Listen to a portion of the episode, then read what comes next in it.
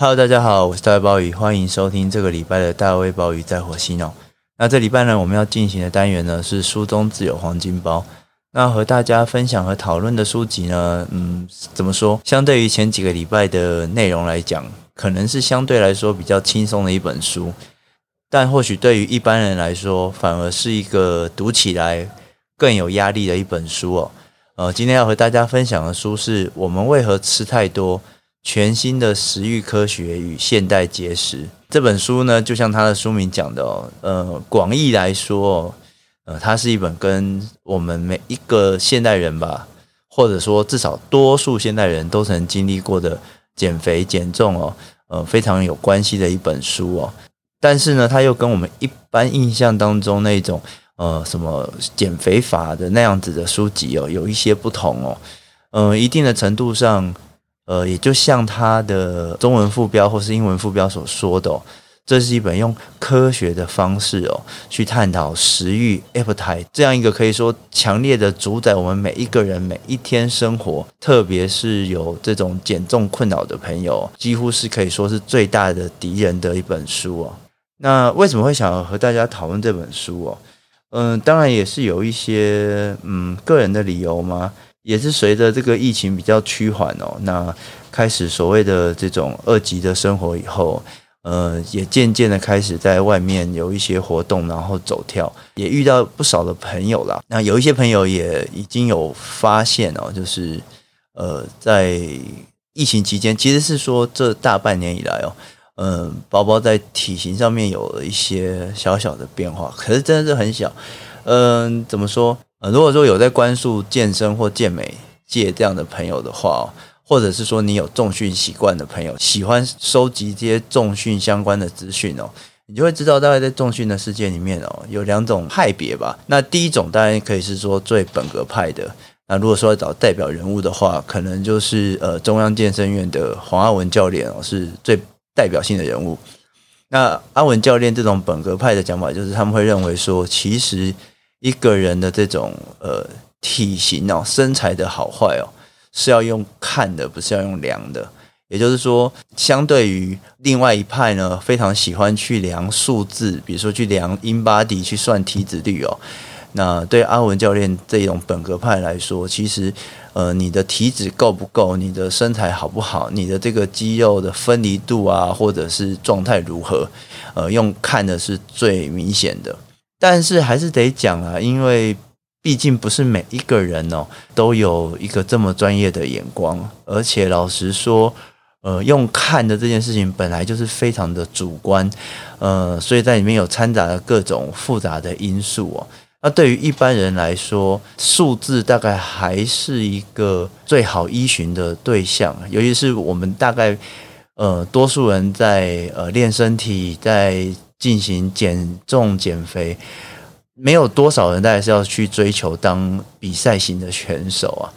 那所以有一个数字可以明显的记录趋势哦，大概还是对一般人来说最合适的方式啊。不过呢，讲这么多，其实包包只是要说，对于包包来说，呃，我的身材也没有好到可以给人家看，那我的数字本身也不完美。那我唯一能够分享的，或许就是自己这大半年以来的变化的数值，也就是那个变化的趋势吧。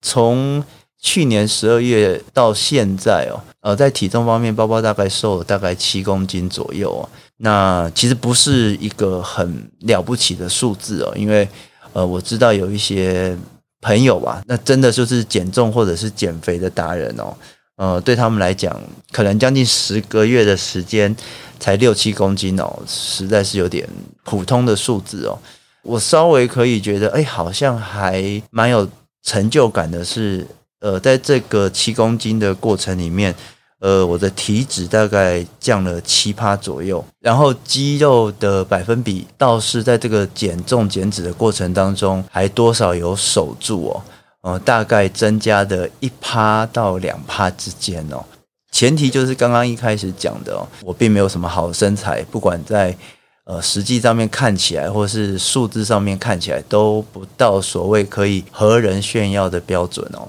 那而且更何况身为一个中年大叔，呃，不管是这种身材的形态也好，或者是说这种呃身材量色的数字也好哦，好像也不是一个怎么说，应该要去那么在意这些东西的年纪哦。而且哦，这么将近十个月时间的身材的变化，并不是说现在变得多好，而是在去年年底的时候，呃，可以说状态是真的非常的糟。也因此啊，在去年年底的时候就开始决定，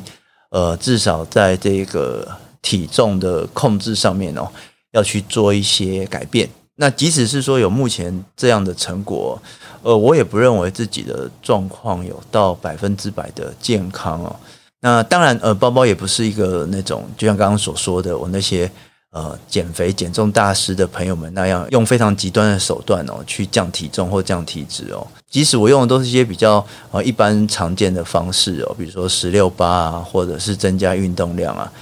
嗯，我还是觉得一定的程度上哦，他这样子的体型的改变哦，对身体来说，呃，一定还是有一点点极端的。特别是呃，整个过程里面最极端的，也许是。呃，因为 COVID-19 三级警戒的呃将近四五个月的时间哦，呃，这四五个月时间的生活方式可以说和我一般的生活方式有明显的区隔，而也因为有这样的区隔，也才会让我在这个体型方面有办法能够这么明确的执行哦。呃，所以包括在这节节目里面哦，并没有会想要跟大家去分享自己怎么样去调整自己体型的过程哦，而且一定的程度上面哦，呃，我也预期哦自己终究会有再复胖回去的一天哦。刚刚这种种的心情哦，我相信你不管是什么年龄层、什么生活背景，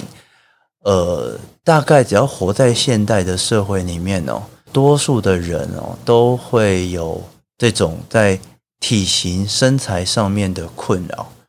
那为了解决这个困扰，我们多数人可能都会尝试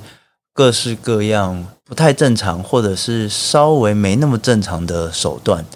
然后在一定的时间内达到一定的效果。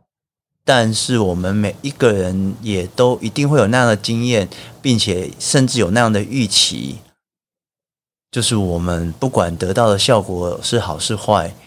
绝大多数到最后都还是会再还回去哦，再去面对那个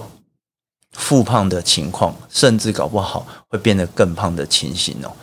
这样一个在体重上面可以说是反反复复的拔河哦，几乎可以说是现在人的某一种文明病哦，是每一个人都会面对的战争，甚至可以说是煎熬。呃，所以也因此哦，当我在一个很偶然的机会，呃，看到这本《我们为何吃太多》这本书的时候，嗯，其实我觉得在里面还蛮多启示，我觉得还蛮重要的哦，提供了我们一个更宽阔的角度去思考我们和体重，或者是我们和节食、绝食这些减肥手法之间的关系哦。甚至它还可以进一步的让我们去更深入的去探索一些问题，比如说什么是进步，或者是说呃某一种怎么样去面对生活的态度。这本书的作者非常的特殊哦，他是一个专业的医生，他的专门领域呢是减肥外科，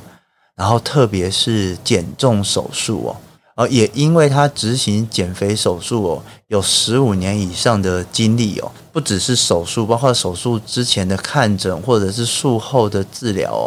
所以他其实大量的和所谓的肥胖症的患者哦有所接触哦。照这个书中所提供的介绍来讲，他至少在他的职涯之中曾经接触过三千名以上的这种所谓的肥胖症患者哦。然后在这些肥胖症患者的治疗过程里面哦，他归纳出一些心得，然后并且用科学的方式将自己在过程当中所观察到的心得或者是一些盲点呃，然后写成了这本书哦。那么，正如同书名所强调的哦，这本书哦，它是一本可以说是纯然的想要从科学的角度来去解释食欲这件事情，然后以及怎么样去处理食欲，然后提供减肥减重的效果。所以，它是一本可以说非常严谨的科学的著作，和我们坊间所看到的那一种减肥书。呃，有本质上面的差异哦，相当的程度上面哦，我们可以把这本书哦视为所谓的营养学或者是所谓的代谢学的普及的书写哦。但即使是普及的书写，呃，这本书在知识的密度上面还是非常的高哦。包包也必须得承认哦，呃，里面有一些科学的观念，特别是非常细节的讨论哦。包包也得承认自己并不见得完全的都能够理解，但是我相信在大方向和大原则上面哦，这本书哦还是属于一本浅显易懂的科学普及书籍。那也因为这本书是一个专业医生所写的科学普及的著作，有非常高的知识的质量和密度的情况下，这样一本书它最大的敌手。其实正是我们坊间那一些所谓的简单易懂的减肥书籍。那么事实上哦，在这本书里面哦，呃，作者就花了一个不小的篇幅哦，去 diss 这些减肥的书籍哦。他用非常嘲讽的方式说，这年头赚钱的绝妙方法之一哦，就是制作一本减肥手册。那这本手册呢，也不需要有什么太多的创新啊，你只需要提出限制摄入卡路里的新观点，也就是以前不曾尝试过的减重方案哦，就可以推出一本他所谓的奇迹饮食书这样的书写哦。然后呢，呃，他还详细的描写哦，要怎么样去推销一本这样的奇迹饮食书哦。他说：“第一个阶段哦，减肥书要激发读者去尝试这种强调绝不失败的新的减肥方法。然后读者呢，只要依循了这种饮食方法，其中当然包括限制了卡路里的做法，他们会在呃减肥的前几周内会瘦到三到七公斤。秘诀就在这里，三到七公斤会让读者看起来。”明显减轻了体重，然后他的同事朋友一定会看到这种变化，于是读者就会把这本拯救了他的新奇迹饮食书分享介绍同事，然后就到了行销的第二个阶段，他的十个朋友去买书，并且也减轻了体重，然后再告诉他们所有的朋友、亲戚和邻居，然后到了阶段三，作者就直接说。减肥方法的传播就像是一个复杂的庞氏骗局，可能扩大到连社群媒体都不断讨论这本书，然后书呢就会在这个阶段呢疯狂的大卖，卖出非常多本。到了第四个阶段，也就是出书后的几个月，就会到了一个停滞的阶段。然后这个书呢可能还会卖上一点点，但是呢这种新奇迹饮食疗法的讨论和兴趣呢都逐渐的在减弱。每一位读者，特别是每一个尝试这种减重法的读者，都已经陆续了回复了体重。幸运的是，这些回复体重的人，并不会高声谈论这件事情，他们多半只会责怪自己的意志力薄弱。第五个阶段，大多数读者的体重都已经比购买这本书的时候都来得重了，但这点。并不会阻止他们寻找下一本奇迹饮食书。这些书通常每六到十二个月会出现一次。毕竟这套饮食方法确实有效，只是持续的时间很短，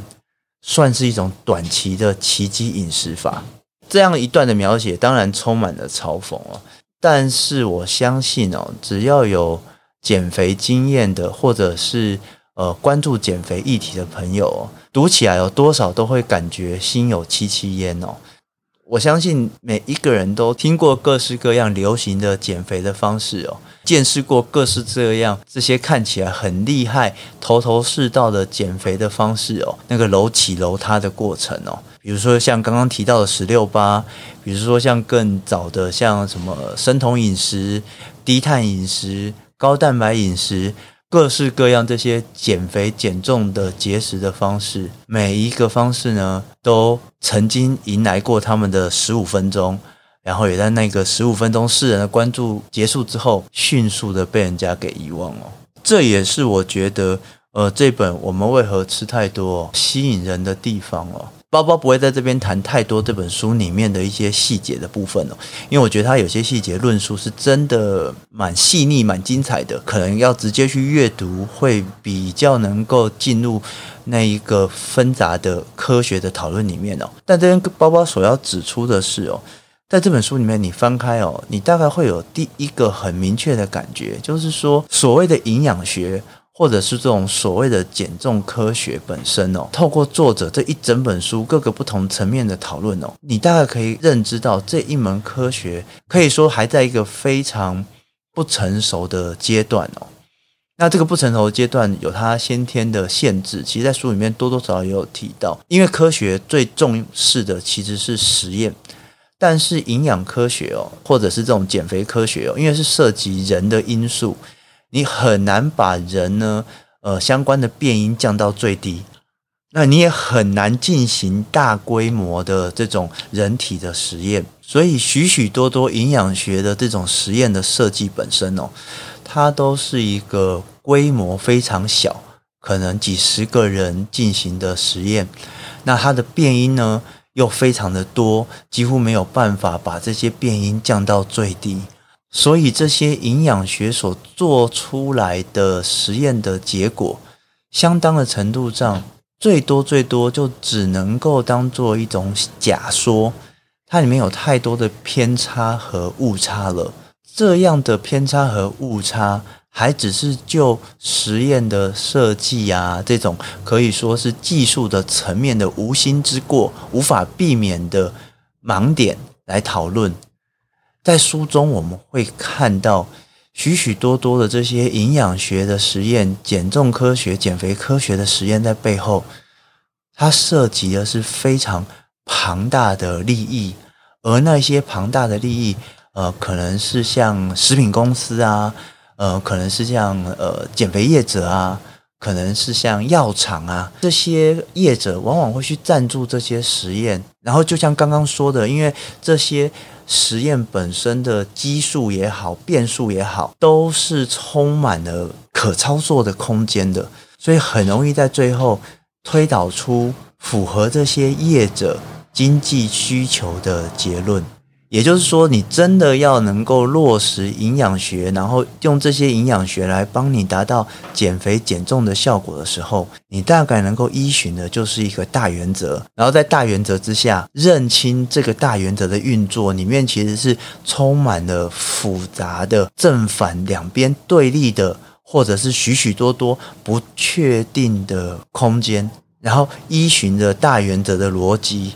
一个一个一个去思考。你所会遇到的盲点和挑战，然后在你减肥和减重的过程里面进行调整，但是这整套的一个做法可以说是完全违反我们本能需要的，因为减肥减重本身就已经需要很大的意志力了，然后在这样的意志力的过程里面。你要把自己放在一只有原则可遵循的一不确定的 guideline 去进行你的减肥，对多数人来说，你还不如给我一个最明确、简单的解法。多数人在减肥的过程当中，并没有打算去思考减肥这件事情。我们都把减肥减重当做一个是非题、选择题，顶多就是填充题这样的方式去处理。从来没有把减肥减重当作申论题。这本书的第一部分，能量学的部分，其实也就是要挑战我们这种用是非题或选择题来思考减重的方式。而这套所谓是非题或选择题思考减重的方式，我相信每一个人大概都知道，也就是当我们摄取的卡路里低于我们消耗的卡路里，我们就会减去体重。所有的减重方法，或者是刚刚作者那样所嘲讽的那样奇迹的减重书籍，全部都是在围绕着这个卡路里赤字去进行讨论。只要让热量摄取入不敷出，我们就会减重，或者是用最简单的方法讲，也就是每一个人在讨论减肥减重的时候都会提到的，就是少吃多运动，一定就会让自己的体重明显的降低。而所有我们所习惯的各式各样的减肥法，说穿了。就是用各式各样的方式去制造出热量的赤字，然后在热量赤字的前提底下干扰身体的运作，然后快速的让体重降低啊！因为这样的观念非常的直觉，所以我想对于多数人来说都没有什么很困难接受的道理。然而作者在第一部分就非常巨细靡遗的用实验的方式告诉大家。这样子直观的，它其实并不符合理论的推演，或者是实际实验的结果。而这个道理，其实我们多数人都明白，其实就是去掉那些比较极端的那种身心已经非常不健康的情况底下，一般人不管是增重或减肥，在一定的程度上，他一定会面临那一个增加或是减少的极限，不管吃得再多，或者是吃得再少。体重都会到了一个停滞的状态，也就是多数人在减肥过程里面都会听过的，会进入一个撞墙期，然后往往在那个撞墙期没多久，不知不觉的就会再回复到你之前体型的样态。而作者在这一整章里面，透过非常详细的科学的引经据典的描述。把人们的这个体重的控制，特别是大脑对于体重的控制，回归到一个演化的过程。也就是说，在演化的过程当中，在人经历了种种物竞天择的过程当中，热量其实是让人这个生物可以延续下去非常重要的一个因子。为了要能够维持足够的热量。脂肪其实发挥了非常正面的作用。脂肪这个东西绝对不是像我们今天讲的那么的十恶不赦。脂肪在演化的过程当中，让我们人类可以面对大自然各式各样的挑战，甚至可以说，人成为万物之灵，很大的一部分也是靠的脂肪所能够储存热量这样的功能的贡献。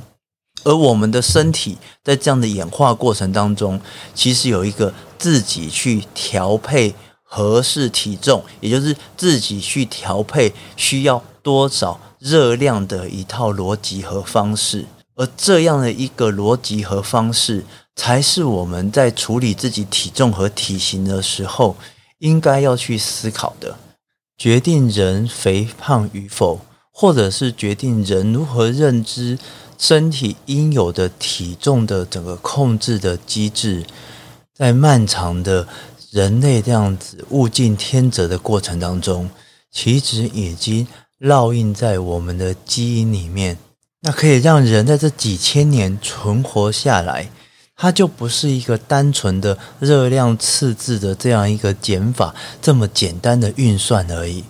整个第一章想要讲的就是，千万不要和你的身体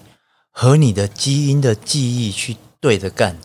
如果你硬要去违反我们在演化所形成的身体构造，或者是硬要去违背演化所形成的生理机制的话，结果就是一次又一次的失败。这无关于你意志力的坚强与否，而是你的身体构造就是这样。不是什么意志力可以去改变它的。在这一整章的分析里面，我们所看到的那个演化机制，也就是说，我们的大脑会利用荷尔蒙来判断，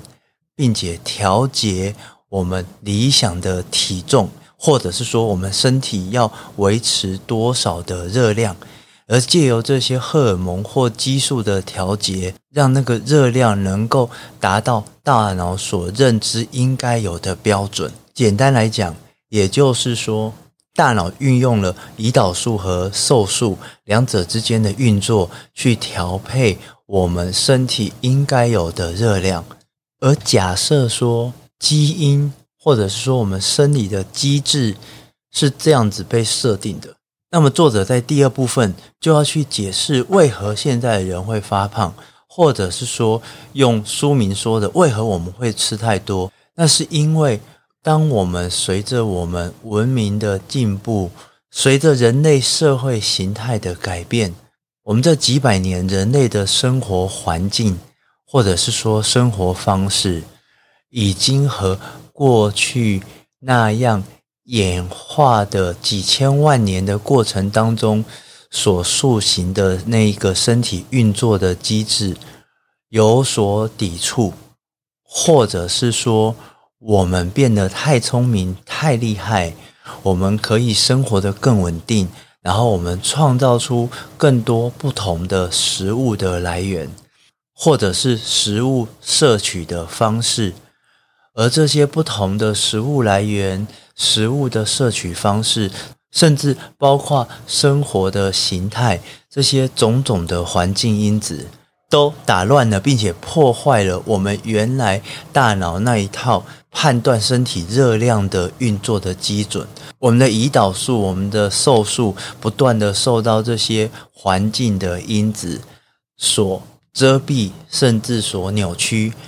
结果，大脑不能有效的判断合理的热量、合理的体重，结果就是让每一个人都不断的要面对减肥的危机。第二步几乎可以说是人类的呃文明的演化史。我们看到，从传统的原始人他们的生活方式，如何一步一步一步变成我们现代的社会。在这样过程里面，所有的东西都看似进步了。呃，食物的来源、食物的加工、食物的烹饪、食物的制成，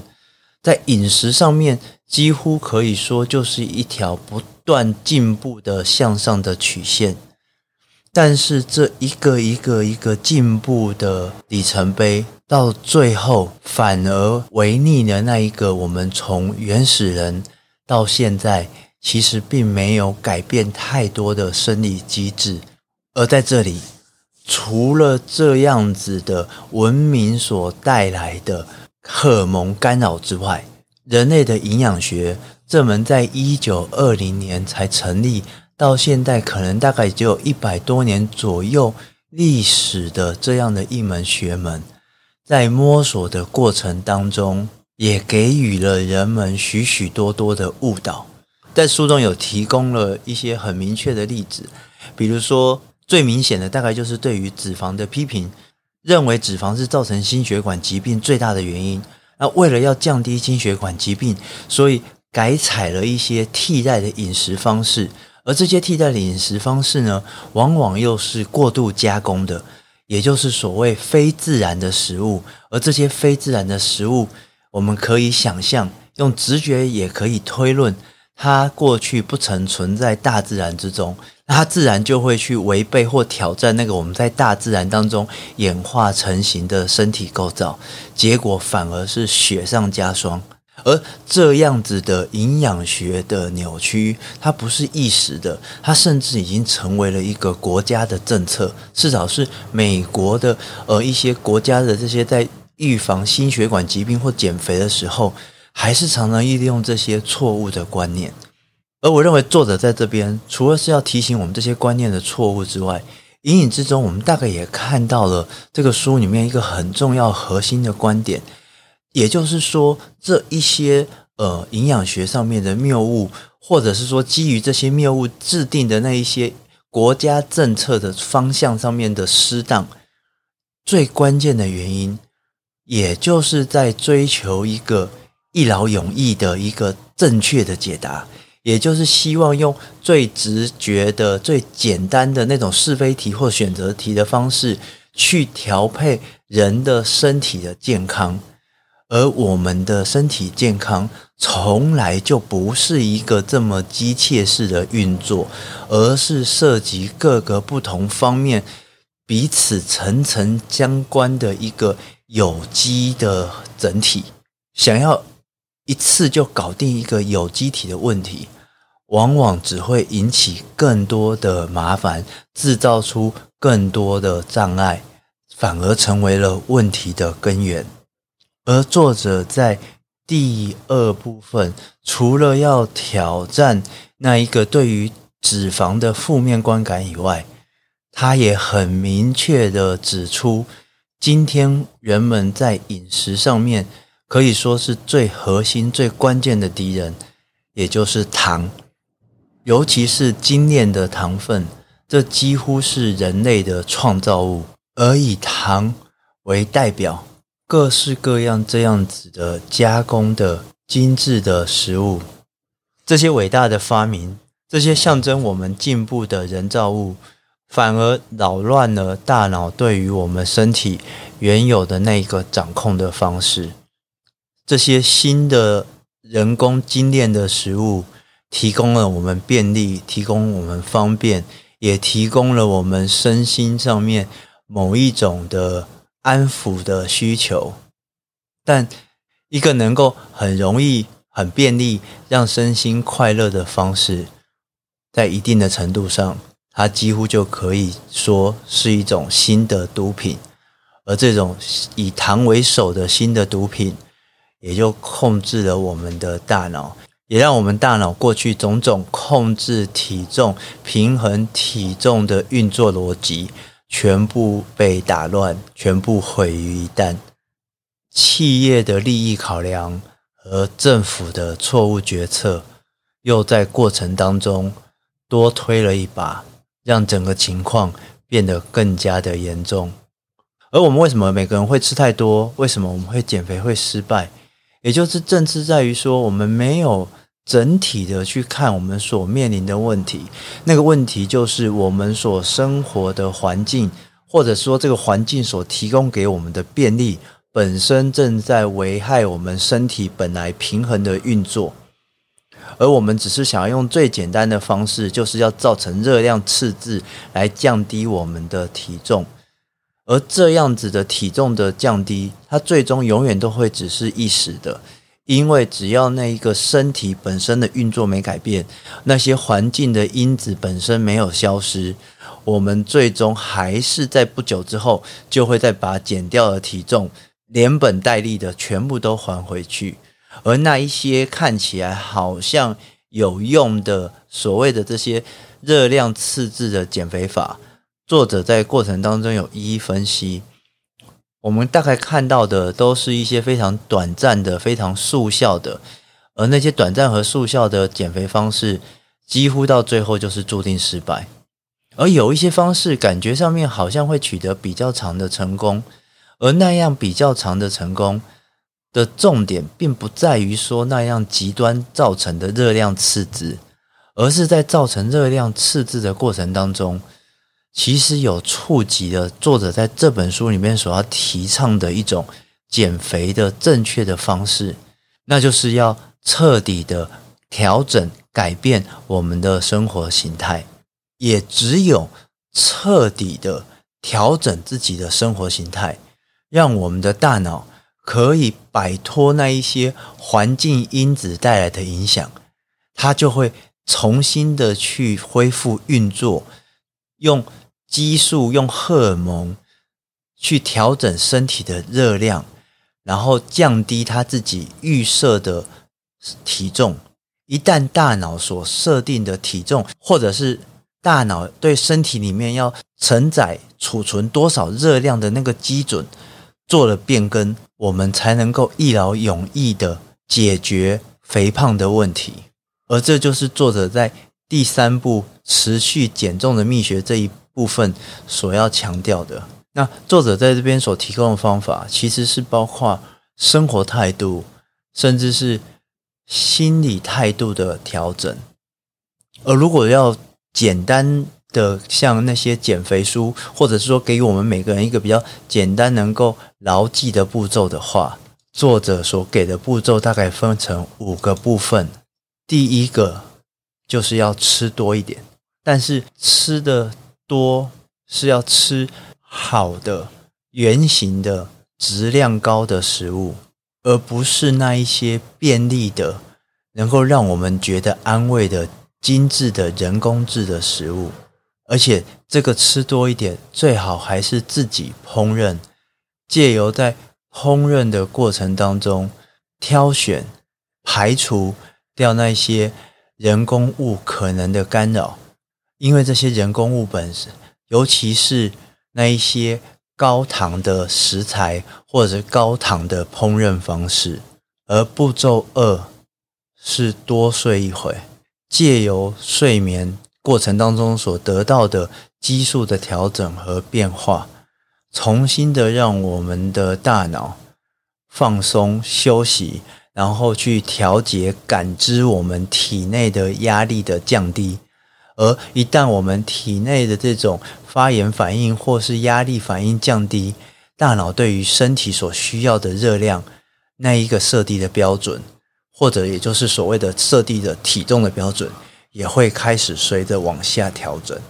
而第三，要恢复你的细胞状态。所谓的恢复你的细胞状态，作者这边比较其实是 Omega 三和 Omega 六。那理论上，作者有很多巨细靡遗的分析，最终就是要增加 Omega 三的摄取。这其实还是呼应的那个要吃的更多的概念，也就是你不是要减肥，你不是要减少摄取。而是你要摄取更多对身体好的东西，更多可以让大脑正确判断身体需要多少热量的食物。而第四个步骤，则是要去锻炼肌肉。所谓的锻炼肌肉，它可以带来包括像是可以减少人的压力，它也可以增进呃胰岛素，也就是这一个大脑。监测体内热量最重要的一个激素的运作，而只要有一个强健的肌肉，而且是一个稳定的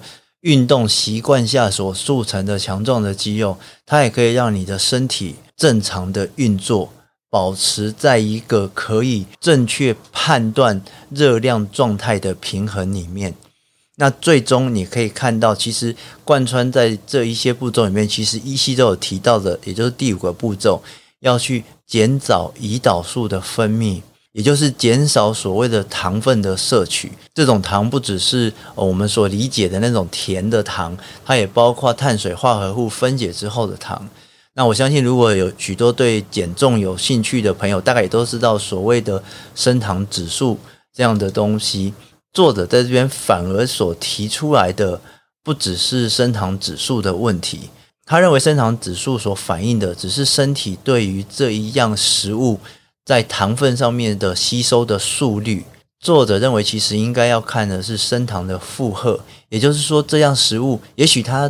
所提供的糖分可以很快被身体吸收。但它带来的糖分其实并不多，那么这样一时的吸收其实不见得会有太大的影响，反而是一些看起来升糖指数并不高，也是它的效率可能不是这么高，可是它带来的糖量非常的大，身体要花非常的时间长期的去处理它的话，那样对身体的负担反而大。作者认为，只要能够进行这五个步骤，吃多一点，多睡一会，恢复你的细胞状态，锻炼肌肉。减少胰岛素的分泌，你可能不会在短期内有非常明显的体重的变化，但长期来看，你的体重一定可以维持在一个非常理想的状态。而我相信许多朋友听到这里，或者是说你去翻这本书，实际的看这本书里面那一些非常缜密的讨论，看到这个结论，我想你大概就会决定放弃减肥这件事了。而这也是我在读这本书里面最大的感触。最终为什么会会认为肥胖是文明病？除了说是因为刚刚所提到的那些环境因子的作用以外，我觉得它是可以被视为文明病一个很大的理由，正是来自于我们的观念和态度。现代社会让我们觉得一切都应该要有一个比较快速和速效的解决方式，或者更浅白的讲，现代社会让我们越来越好逸恶劳。我们宁可简单的、短期的不吃不喝，而不太会愿意去选择这一种可以说是完全动摇生活方式根本的彻底的改变。要一个现代人吃得好，而且是要能够最好是自己每一餐去处理自己的食物，然后维持运动的习惯，充足的睡眠，这几乎都是常识。也就是我一开始所说的，就是大家都可以了解的大原则。而在大原则进行的过程当中，我们可能再去借由书里面的一些讨论，再去做一些调整。但是，怎么样去完成那个大原则？怎么样去有觉悟的重新去打造一个健康的生活？那也是多数人，甚至像包包自己在一开始讲的，我也是类似的情况是，与其要去达成或者是打造长远的健康，要去处理一个这么庞大、这么需要毅力、这么需要耐心的问题，也许对多数人来说。快速的、极端的手法，达到某一些数字上或者外表上看起来的健康，反而是比较实际的办法。而就像这本书的作者反反复复告诉我们的，那样子的表面的速效的健康，或许也就不过是另外一种心灵的人工物。或者是说，我们给我们自己心灵所喂食的借口或毒品而已吧。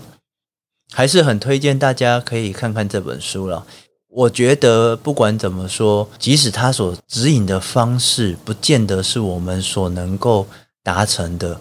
但是他在整个论述这个健康生活之道的过程里面，有提供我们许多在认知上，或者是在我们这种以讹传讹的过程当中，呃，常常。会接收到的一些似是而非，或者是根本错误的一些讯息，也许我们没有办法达到作者所提供的那样健康生活的标准，但至少可以在一些细节的地方，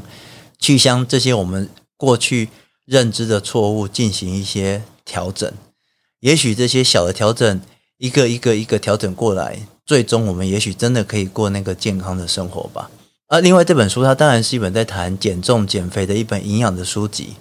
但它也确实的体现了某一种我们当代的一个重要的思维，也就是我们对于文明的某一种反思，也就是对于人类社会这样的进步本身，难道就只带来正面的影响的一种质问哦？那类似的这样的书籍很多，比如说像。呃，从丛林到文明，人类身体的演化和疾病的产生，这样的科普书籍，也是从所谓的演化的角度来谈现在人所谓的这样各式各样的文明病，它到底反映的是什么？它作为一种所谓的疾病，它其实象征的是我们对于我们长期以来演化的身体。在现代社会里面的扭曲，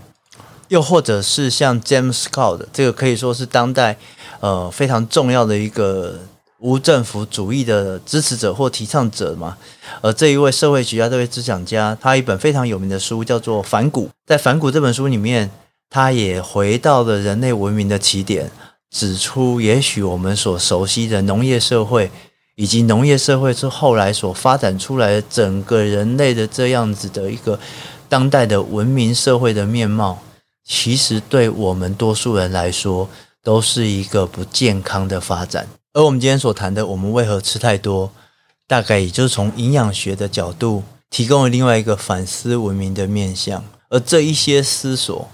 不管是这样生理学的。呃，社会学的或是营养学的，也就像我们为何吃太多里面所反复强调的，永远要记住，不要只是见树不见林。我们看似好像用许多便利的方式，解决了很多树的问题，而从来没有提供一个对于林的整体的思索和整体的革新，那么最终所有对于数的拯救，所有那一些一个一个一个看似方便的细节的调整，都无关紧要。就像，当然，这是一个非常标准的知易行难。我们永远都知道什么是健康的生活，也知道只要健康的生活，我们的体重就会回到一个合理的状态。但我们永远在心态上都会直觉的去选择那一个轻松但没有用的路。而我们对于整个人类文明社会的反思或者是检讨，大概也是一样的逻辑或道理吧。我是大卫鲍鱼，以上是今天的大卫鲍鱼在火星，我们下次见。